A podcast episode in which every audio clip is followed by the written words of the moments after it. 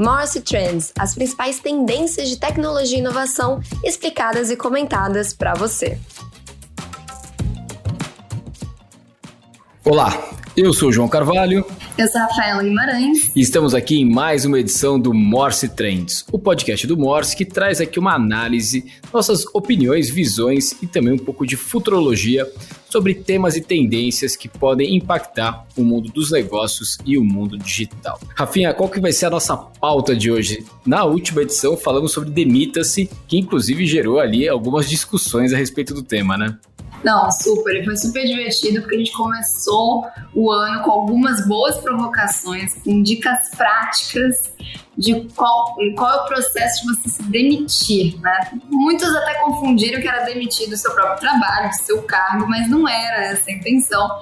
Na verdade, demitir é demitir a sua versão anterior e realmente reavaliar os seus erros, acertos e toda a sua jornada para você criar a sua nova skin, a sua nova versão de 2024. Exatamente. A ideia era provocar sobre como você deveria demitir o seu eu do ano passado para você começar esse ano aqui já preparado para o novo ano. Mas o ponto é o seguinte, essa pauta tá muito quente, né? Principalmente nesse começo de ano, porque é uma época onde as pessoas começam a organizar o seu ano. E, obviamente, olhando para trás, olhando o que foi feito no ano anterior, olhando dados a respeito disso para daí começar a organizar o ano que vai vir. E aí a pauta de hoje, o que a gente vai falar é o seguinte, a gente vai trazer um olhar sobre o tema de dados, sim, que eu acho que é um tema que está super quente, mas por um ângulo um pouco diferente falando como eles, os dados, podem sim trazer uma análise mais profunda e detalhada sobre situações, como eles podem nos apontar pontos inesperados, né, que muitas vezes não estão evidentes ali a olho nu,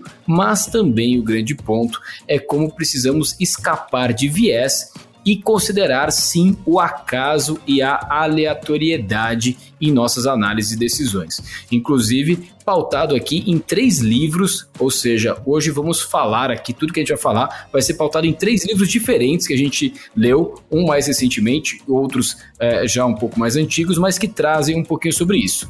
É, o primeiro livro é o Everybody Lies, que ele fala justamente sobre como os dados, principalmente os dados online, podem trazer um entendimento mais claro sobre o comportamento humano, onde muitas vezes nem nós mesmos sabemos sobre nós, e aí analisando os dados de comportamento, isso fica um pouco mais evidente. Tem outro livro chamado Freakonomics, que ele inclusive fala, né, que é o lado oculto e inesperado de tudo que nos afeta, ou seja, um economista olhou dados de situações cotidianas para trazer análises que muitas vezes vão até contra o senso comum e contra o que a gente entende como sendo é, é parte cotidiana da sociedade.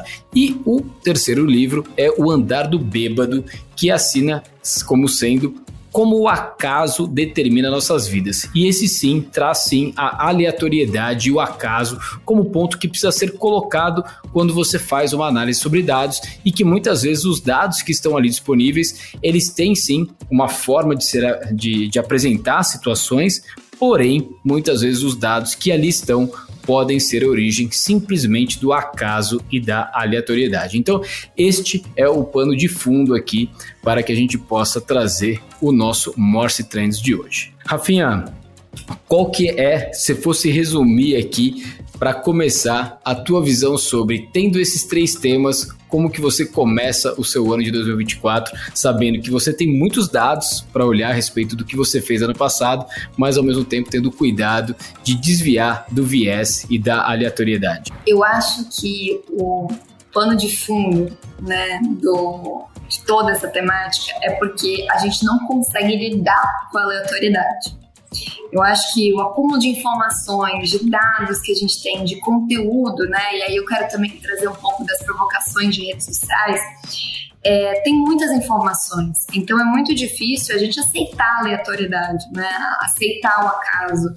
Se não deu certo ou se não aconteceu, não foi por acaso. Deve ter alguma lógica ou um acúmulo de informações e dados que vão nos fornecer os dados ideais para aquela lógica que a gente pode criar e que muitas vezes a gente realmente cria, né? Uma história em que a gente acredita e muitas vezes não, faz parte do acaso da aleatoriedade.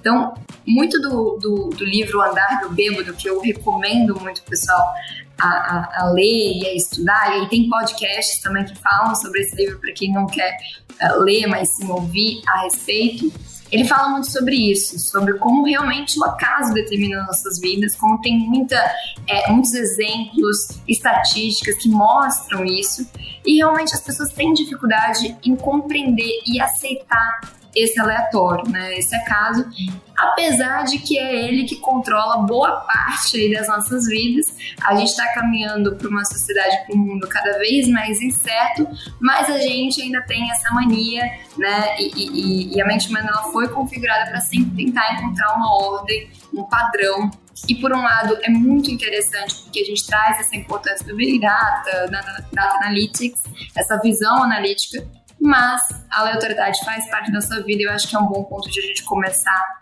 aqui a nossa discussão. Perfeito.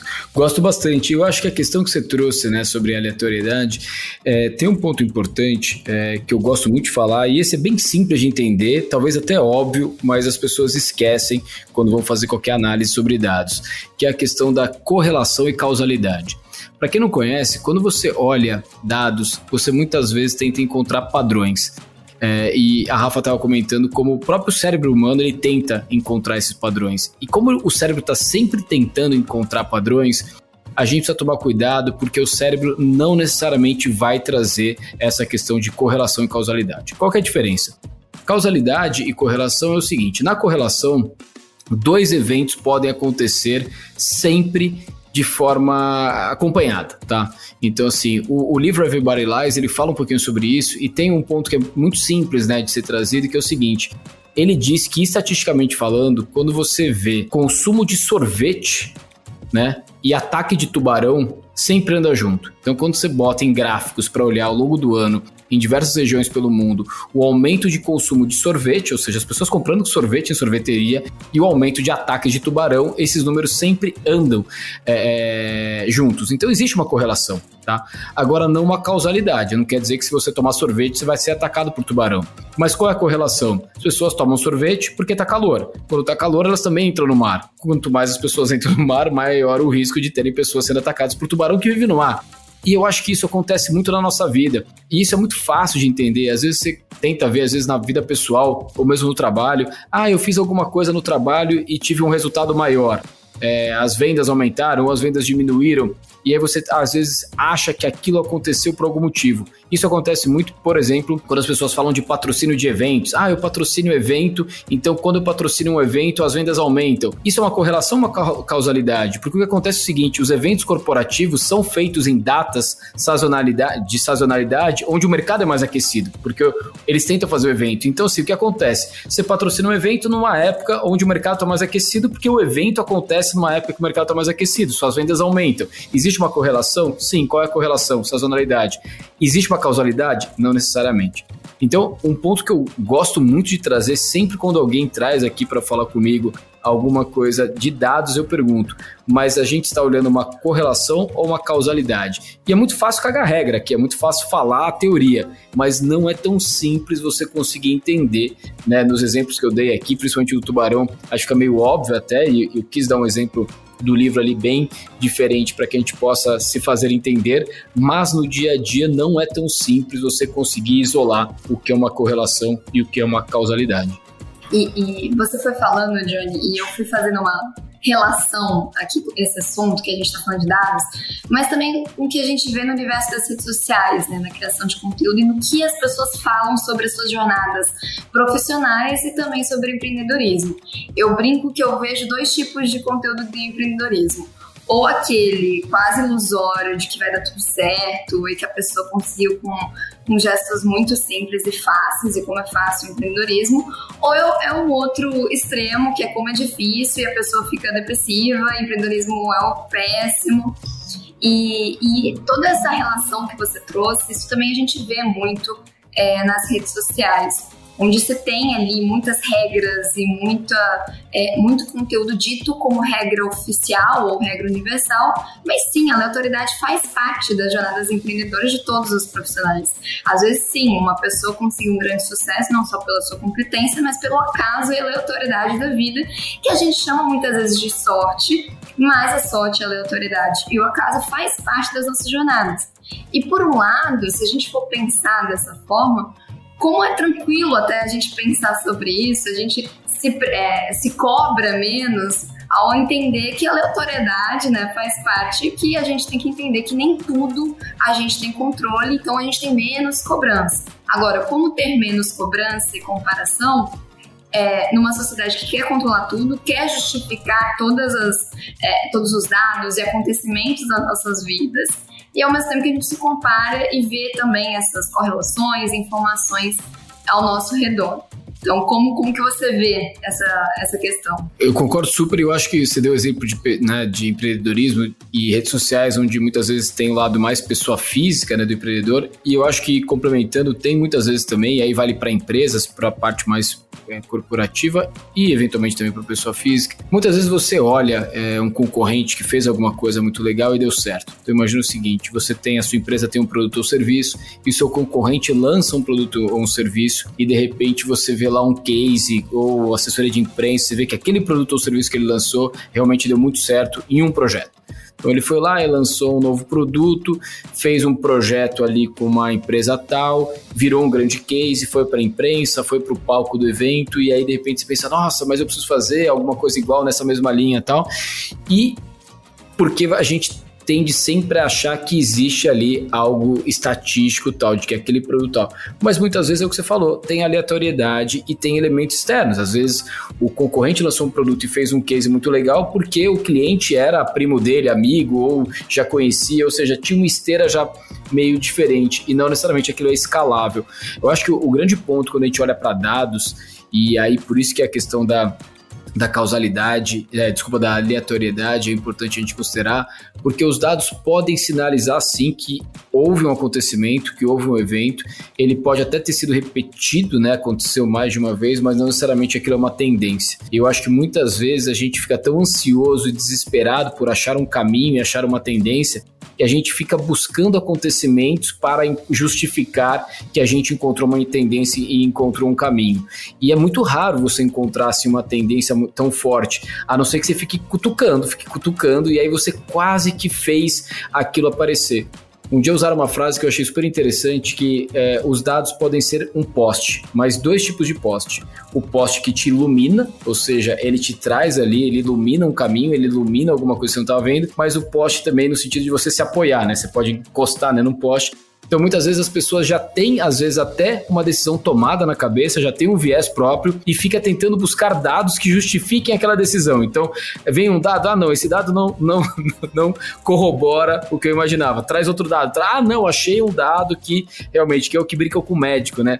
É, o Claudinho, que trabalha com a gente, ele fala que o médico bom é aquele médico que fala que o seu estilo de vida é bacana. Então, você vai no médico, ele fala, olha, para de beber, para de fazer isso, para de fazer aquilo. Não, não, esse médico não é bom, vamos pro próximo. Aí você vai no quinto médico que fala, não, você pode continuar tendo esse lifestyle, eu vou te dar aqui um medicamento, você fala, pô, esse médico ele é incrível, porque na verdade você estava buscando, né, no caso do, do médico aqui, o que ele te traz ali é, como diagnóstico, é o diagnóstico que melhor corrobora o que você queria fazer. E apesar de parecer piada, isso acontece nas nossas vidas, acontece nas nossas empresas. Muitas vezes a gente não usa os dados para nos desafiar, mas a gente fica atrás de dados que corroborem um pensamento, uma decisão já pré tomada, né? Concordo super.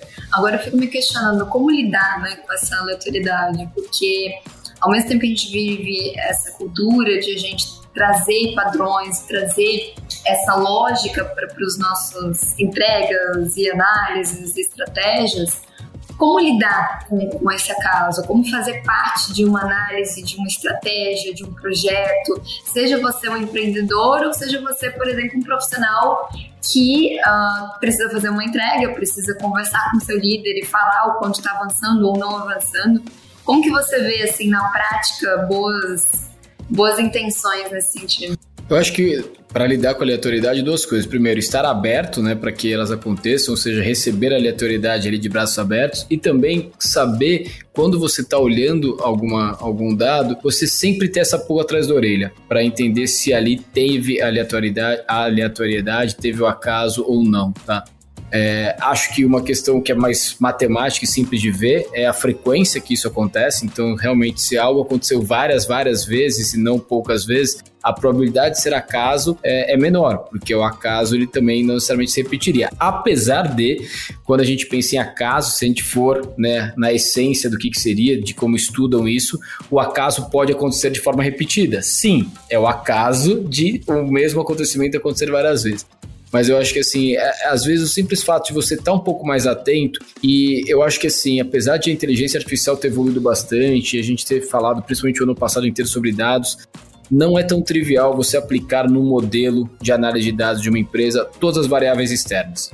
É, às vezes você está olhando só os seus dados de venda, então você pega lá do CRM as vendas por segmento, por, pelo comercial, pelo tipo de ação de marketing e tal. Você não vai colocar as variáveis de cenário político, cenário macroeconômico, é, é, cenários às vezes de pequenos acontecimentos locais ali da sua região. É, enfim, são vários cenários que às vezes a sua cabeça tem isso muito claro, tá? Então pega o ano passado, né? A gente teve é, um ano ali de diversas questões ali políticas, tal. Então acho que assim é super importante a gente ter isso para entender que às vezes aconteceu ali de uma forma mais mais pontual e realmente ao acaso por situações ali que, que a gente não pode tomar como premissa. Eu acho que é, tentando resumir aqui, eu acho que as premissas também é importante sempre olhar para ver se as premissas que estão ali são minimamente as mais importantes para serem consideradas. Eu acho que vale o exercício de desprender de competência e, e mérito, talvez coisas muito pessoais.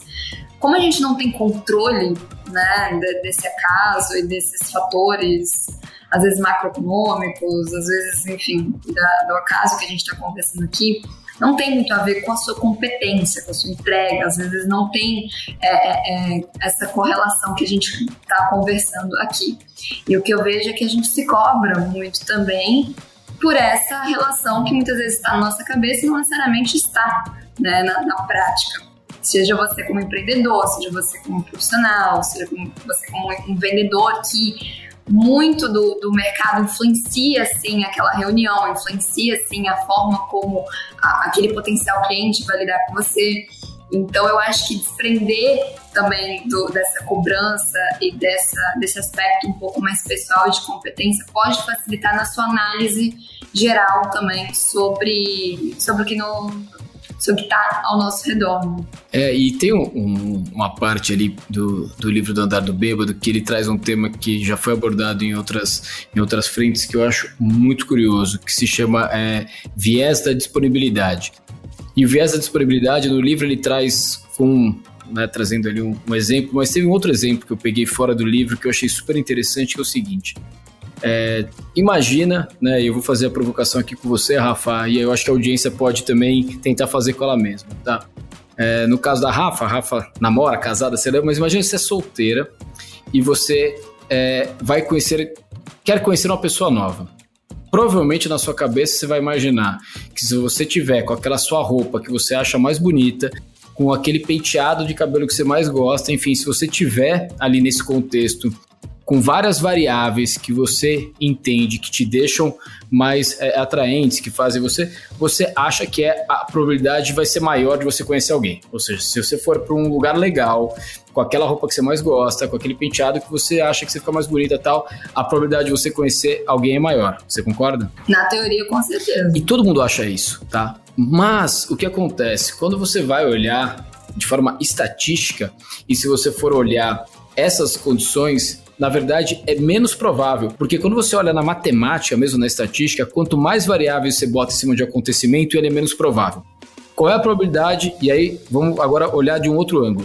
Qual é a probabilidade de você conhecer alguém interessante? X%. Tá. Mas você pode conhecer alguém interessante usando qualquer uma das, sei lá, quantas roupas você tem. Ah, tá. Mas agora é o seguinte: ah, não, mas eu quero conhecer alguém interessante no dia que eu estiver usando essa roupa. A probabilidade é menor. Porque de todas as possibilidades que você tem de conhecer alguém, você vai isolar só quando você conhecer alguém e você estiver usando aquela roupa. Não, mas além de estar tá com aquela roupa, eu quero estar tá com aquela roupa e com aquele cabelo. Ou seja, a probabilidade é menor. Porque você vai conhecer gente interessante sem aquela roupa, você vai conhecer alguém interessante com aquela roupa, mas não com o cabelo, não quê. Então, é muito louco, porque às vezes a gente pega dados históricos que nos trouxeram que sim, pelas vezes o seu, a sua análise, elogios que você já recebeu de amigas e tal, você acha que aquele cenário é o cenário ideal. E ele ajuda mas a probabilidade de ele acontecer é menor.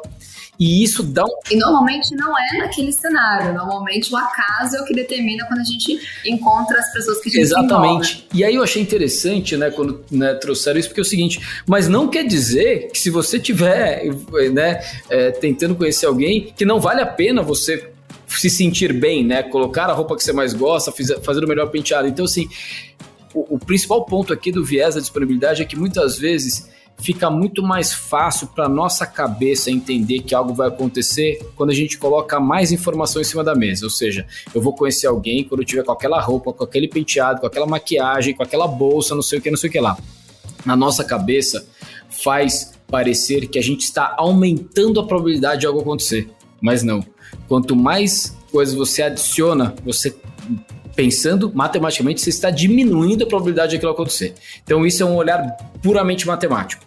Só que por outro lado, fazer isso vão provavelmente vai te deixar muito mais é, empoderada, vai te deixar muito mais confiante de si mesmo e isso de uma outra forma aumenta. Então, mas tem um lado oposto também. Às vezes você fica tão obcecado por aquilo e, e, e cria uma expectativa daquilo que te atrapalha. Então, às vezes também abraçar o acaso pode te permitir estar mais tranquilo para que o acaso venha que aconteça a aleatoriedade da vida e aí, enfim, para vários objetivos, seja relacionamento, uma venda, uma conexão e assim vai. Exato, e esse equilíbrio, né, do acaso, mas ao mesmo tempo de não ter o desleixo, né? E o desleixo aqui a gente tá falando de sequência alguém, não quer dizer também que você vai sair. Não vai de pijama. De pijama, de chinelo todo rasgado e tal. Então, mas aí saindo um pouquinho, né, eu quis dar o um exemplo pessoal, porque eu acho que fica mais fácil todo mundo entender. Agora traz isso para o ambiente corporativo, né? Seja você enquanto profissional ou você como empreendedor, dono de uma empresa. É, o que já aconteceu no passado. Ah, a gente aumentou o faturamento, a gente trouxe mais clientes quando a gente fez isso, aquilo, aquilo, aquilo outro. Legal, isso é um aprendizado. É, mas se você quiser repetir esse ano fazer trazer um novo cliente nessas mesmas condições, a probabilidade é menor. Mas ao mesmo tempo não quer dizer que você vai ser desleixado e que você não vai produzir material de vendas, que você não vai fazer. Então ter esse equilíbrio, né, como você mesmo falou, de você aprender com os dados o que já te empodera mais, o que, o que te de certa forma, mostra que é o caminho certo, é interessante, mas também você não ficar naquele desespero do tipo, tá, então eu patrocinei aquele mesmo evento que eu patrocinei ano passado, eu levei um material de venda exatamente igual, eu fiz tudo igual e ano passado eu vendi, esse, ano, eh, esse ano eu não vendi. Que merda, agora cancelar tudo, não vou mais fazer. Não, peraí, calma. A probabilidade de você fechar o mesmo grande contrato esse ano nas mesmas condições é menor. Então, assim, se ano passado você fechou o maior contrato da sua empresa, quando você patrocinou esse evento, quando você estava é, com este material de venda, vendendo exatamente este produto tal, é um caminho sim. Mas para isso se repetir esse ano, a probabilidade é menor.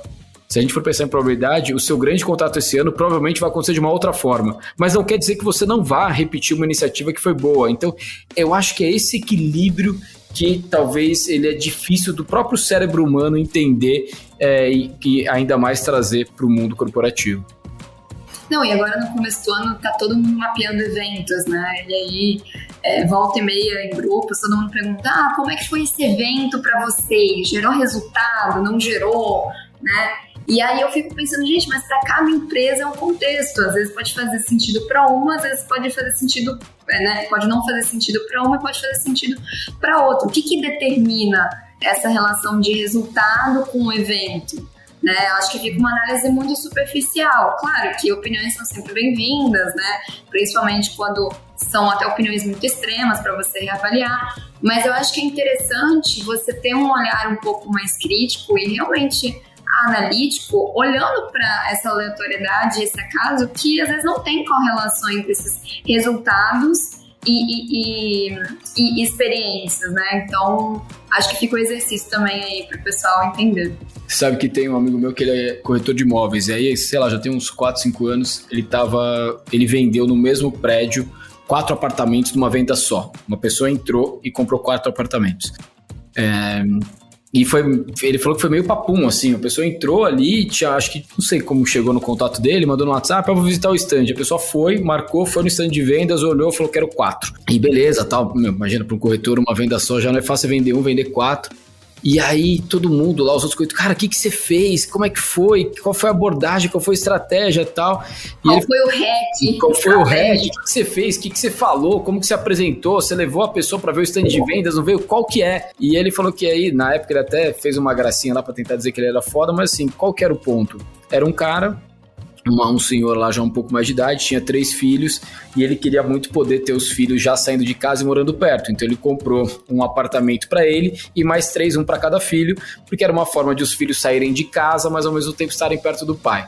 Ou seja, é uma pura aleatoriedade, é um acaso. Alguém que quer ter os, os filhos querem sair de casa, os filhos topam morar no prédio do pai, o pai tem dinheiro suficiente para comprar quatro ao mesmo tempo, tal. Se você tentar hackear isso e entender o seguinte, tá, mas o que, que ele falou, qual foi a estratégia, qual material de venda ele usou, tal não vai existir. E talvez até a estratégia ali que ele usou nem foi a melhor estratégia, é que realmente aquela pessoa queria aquilo. E aí, se você repetir aquilo, talvez você não venda nenhum apartamento, porque foi tão específico aquela necessidade daquela pessoa que não quer dizer que a estratégia utilizada foi a melhor de todas. Então, assim, assume que é aleatoriedade, né? Agradece a Deus, faz uma boa ação no final, porque quando cai no colo é importante também passar adiante e tenta entender das outras vendas que foram mais padrão, né? O que, que você faz quando que você consegue melhorar ou não e não tratar ali uma, uma aleatoriedade, um acaso como regra para sua estratégia. Não, e esse exemplo eu consigo ver muito no mundo dos negócios, né, do empreendedorismo.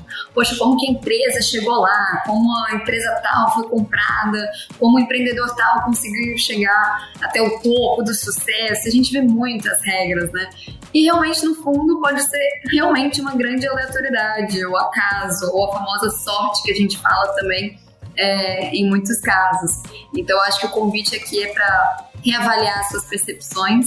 Não que a jornada dessas pessoas não sejam relevantes e inspiradoras, com certeza são, mas equilibrar essa percepção com autocobrança, comparação e trazer uma análise um pouco mais respeitando a aleatoriedade ao acaso da vida. É, e já fechando aqui, é curioso, esse último livro que a gente comentou, que é o Andar do Bêbado, aí, inclusive para vocês que estão ouvindo, a gente vai deixar aqui os links, né, dos livros, se vocês quiserem ver, se quiserem ler. E aí eu tava, esse foi o último que eu li, né, os outros dois livros que eu comentei eu já tinha lido antes, e esse o Andar do Bêbado eu li agora na, na virada do ano, foi minha leitura aí de, de férias, aí de final de semana. E, e eu tava falando com, aí, num dos dias eu tava com um amigo, o amigo viu o livro e aí deu risada, né? Perguntou se eu tava aprendendo a andar para essa época de festa, né? Tipo, bebe direto. Fala, pô, você tá um cara disciplinado, sabe que vai beber no Réveillon, férias tal, não quer correr o risco de não conseguir andar, tá estudando como andar bêbado. Mas eu acho que é só o nome que é provocativo. Mas ele trouxe um tema que é interessante, que eu nem sei se né, é, a gente para pra pensar nisso, mas ele falou, pô, sabe de uma coisa?